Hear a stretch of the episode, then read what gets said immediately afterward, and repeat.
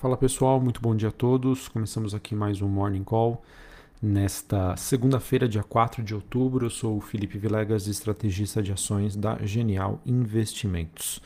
Bom, a, a noite acabou sendo marcada por uma forte queda das bolsas asiáticas.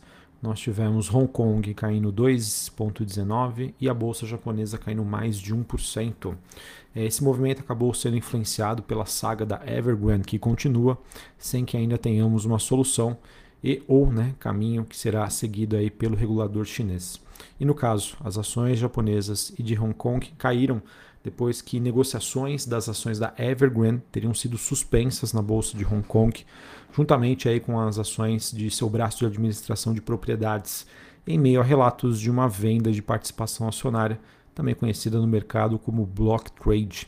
E lembrando né, que o mercado chinês ele fica fechado até a próxima quinta-feira, devido aí ao, ao feriado da Semana Dourada ou Golden Week. E por conta desse movimento que acabou trazendo mais tensão para os investidores, isso está colocando até o momento uma certa pressão nos índices futuros norte-americanos e em algumas bolsas europeias. Olhando para o desempenho destes ativos, nós temos em Londres uma alta leve de 0,11, em Paris, na França, queda de 0,01 e em Frankfurt, na Alemanha, queda de 0,09. Os futuros norte-americanos apresentam um movimento de queda mais forte. S&P caindo 0,35, Dow Jones caindo 0,30 e a Nasdaq caindo 0,48. É, com esse dia um pouco mais tenso, a gente tem o VIX nesse momento subindo 8, mais de 8%, ali na região dos 22, quase 23 pontos. E o dólar index tem um dia de queda, caindo ponto 11, ali na região dos 93,93 pontos. Taxa de juros de 10 anos nos Estados Unidos apresentando uma alta de 1,87. É, sobre o movimento das commodities, a gente tem o petróleo é, WTI é, negociado na Bolsa de Nova York próximo do 0 a 0 em torno dos 76 dólares do barril. Importante dizer que hoje nós teremos a reunião da OPEP+, é, com o objetivo de revisar a política de produção em meio a essa, essa situação que nós estamos vivenciando hoje da crise global de energia. O previsto para novembro era de uma ampliação da oferta em 400 mil barris por dia, mas existe uma chance aí de que a produção seja ainda mais elevada.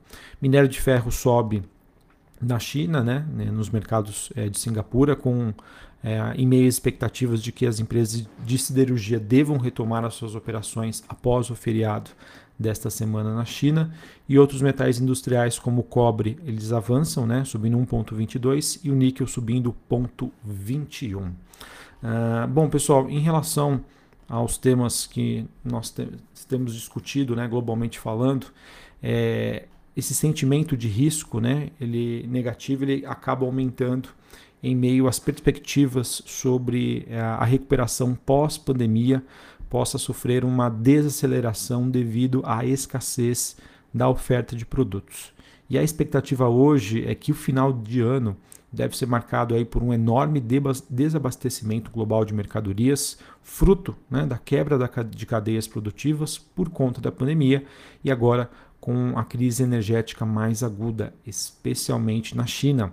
Essa crise energética que vem se espalhando, aumentando as preocupações de que a inflação elevada deve persistir por mais tempo. Na semana passada, na sexta-feira, nós tivemos os números, inclusive, né, de inflação nos Estados Unidos e também números de atividade que acabaram ficando no radar do mercado, é, ao mesmo tempo em que se agitam aí por parte dos investidores a, a iminência né, de um tapering, ou seja, uma retirada de estímulos pelo Banco Central americano. Tá? Então, tudo isso, pessoal, que nós estamos vivenciando hoje, situação um pouco mais delicada na China, crise energética na China, Europa, é, essa questão aí sobre o problema nas cadeias produtivas, a alta dos fretes, isso tudo faz com que o investidor hoje se torne bem mais conservador, ele seja, na verdade, né, bem mais conservador mediante essas fortes incertezas sobre como vai ser a qualidade do crescimento econômico nos próximos meses, tá? até que isso é, se normalize. Falando sobre o Brasil, tá? sobre o clima político aí nessa semana, conforme anunciado pelo presidente da Câmara, Arthur Lira, a ideia é fechar um entendimento sobre a questão dos preços dos combustíveis. No Senado está marcado para a próxima terça-feira, amanhã, dia 5 de outubro, a votação do projeto do Marco das Ferrovias. É, também há uma expectativa de que democratas e PSL possam formalizar uma fusão entre as duas legendas. Vamos acompanhar esse movimento. E no STF há uma série de julgamentos aí relevantes na pauta. Sobre o final, o final de semana, os jornais trouxeram poucas novidades e assim a preocupação continua com a provável extensão do auxílio emergencial pelo governo. É, lembrando que o, o, auxílio em si não existe nenhum problema, o que, há, o que há questionamento é sobre a capacidade do fiscal do governo em honrar com estes compromissos e também sobre todas as questões envolvendo as tentativas e frustrações sobre uma aprovação da reforma do IR e também a questão da PEC dos precatórios, tá? que precisa aí ser resolvida o quanto antes. Lembrando que qualquer avanço em relação a, este tema, a estes temas deve sim é, trazer aí um movimento positivo para a nossa bolsa. Falando em notícias positivas, é, quero destacar aqui a melhora significativa das chuvas, especialmente no, no sul do país, e que sim devem a, aliviar um pouco a crise hídrica. Muito ainda precisa acontecer, a gente tem um processo aí longo. Meteorologia é algo super difícil né, de você ter uma previsibilidade, mas por enquanto as expectativas são de que a churna, a, perdão, as chuvas se tornem aí mais frequentes e mais intensas nos próximos dias e vai ser interessante a gente observar é, essa, essa correlação entre quanto mais chover, menor a preocupação sobre uma crise energética né? aqui no, no Brasil, é, apagões, né? É, no caso é, essa falta de chuvas né, que possa aumentar a, o custo da energia e também ter os seus impactos nas atividades industriais. Então vamos acompanhar esse movimento. É, lembrando que quanto mais chover, melhor aqui sobre esse sentimento negativo aí do mercado. Uh, bom, também queria compartilhar aqui com vocês o noticiário corporativo. Tivemos diversas notícias. Eu queria começar aqui com o conselho da Aliar, Medicina de Empresa Diagnóstica, que está convocando os seus acionistas é, para uma Assembleia Geral Extraordinária no próximo dia 4 de novembro. O objetivo disso é tentar traçar o plano estratégico de longo prazo para a companhia a ser implementado até o encerramento do exercício do ano que vem. Importante dizer que a Aliar é uma empresa aí que vem, vem sendo né, é, especulada sobre uma possível aquisição que envolveu Nelson Tanuri, Redditor, um grupo de médicos, mas que até o momento não houve nenhuma solução, nenhum fim aí sobre este tema. Então vamos acompanhar se a companhia tem algum tipo de posicionamento. É uma notícia que deve mexer bastante hoje com é, duas ações, no caso Banco Pan-Americano e a Mosaico. Isso porque no final de semana o Banco Pan teria assinado um acordo para incorporação das ações da, da Mosaico. A operação que será efetivada mediante a incorporação das ações né, da Mosaico pelo Banco Pan, com a emissão de 101,3 milhões de novas ações preferenciais do Banco Pan a serem entregues aos acionistas da Mosaico, numa relação de troca de 0,8 vezes. Importante dizer que o capital social da Mosaico então passará a, a ser integralmente detido pelo PAN e os atu atuais acionistas da Mosaico passarão a deter 7,8% do capital social do PAN.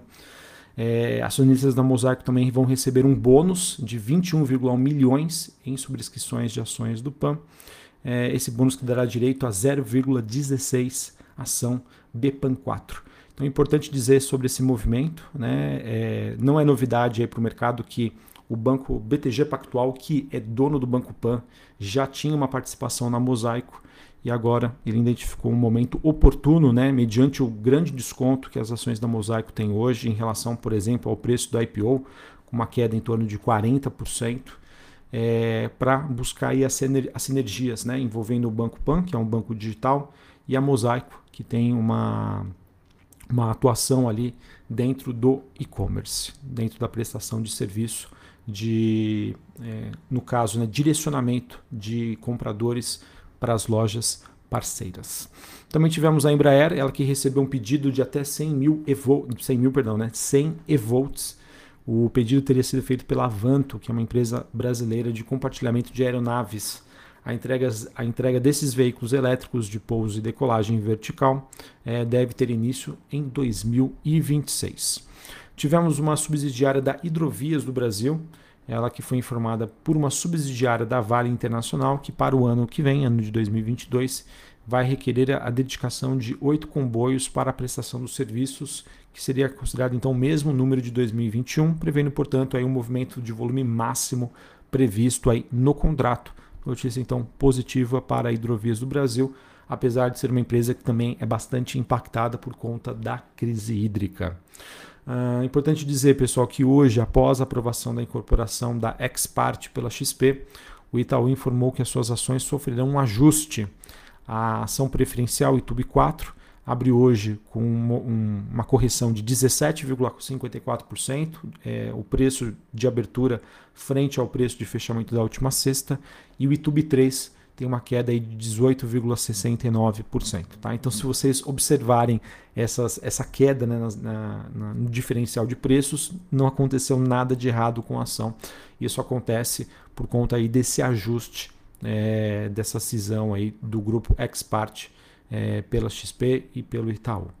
Uh, tivemos também a Oncoclínicas, ela que concluiu a aquisição por meio da sua controlada. É, no caso, a compra né, do capital social complexo hospitalar de Uberlândia, né, o valor da operação de 412,7 milhões de reais. Uh, e por fim, a subsidiária da Ocean Pack, ela firmou um acordo com a Netune, Subsia, para a compra de embarcações de bandeira estrangeira Larissa, sem revelar o valor. A aquisição tem como objetivo então atender a demanda oriunda de um contrato de afretamento celebrado com a Petrobras que é a única cliente aí da Ocean Pact. E a TOTOS que comunicou que a B3 aportou a participação acionária minoritária de 37,5% na Dimensa, é, que seria o novo nome aí da TFS, sociedade anunciada aí com a companhia de software no mês de julho pelo valor de 600 milhões de reais. Beleza? Bom, pessoal, então é isso. A gente tem um dia um pouco mais tenso uh, lá fora, principalmente olhando os mercados asiáticos. É, os futuros norte-americanos apresentam até o momento um movimento de queda, porém a gente acompanha uma certa melhora aí das bolsas europeias. Commodities seguem subindo, então quem sabe aí com a ajuda do minério de ferro, do petróleo é, e uma expectativa talvez um pouco mais positiva em relação ao mercado brasileiro, a gente consiga se é, descorrelacionar aí, principalmente no mercado americano. Mas vamos ver uma semana ainda bastante volátil, é, apesar é, de nós termos aí um, um, mercado brasileiro a preços atrativos, é, a gente sabe que os ventos externos eles, eles estão aí um pouco mais negativo com esses temas que eu trouxe para vocês, né? Crise energética, inflação, é, política de retirada de estímulos pelo Banco Central americano e que isso deve deixar aí o mercado ainda bastante volátil. Um abraço a todos, uma ótima segunda-feira, uma ótima semana, até mais, valeu.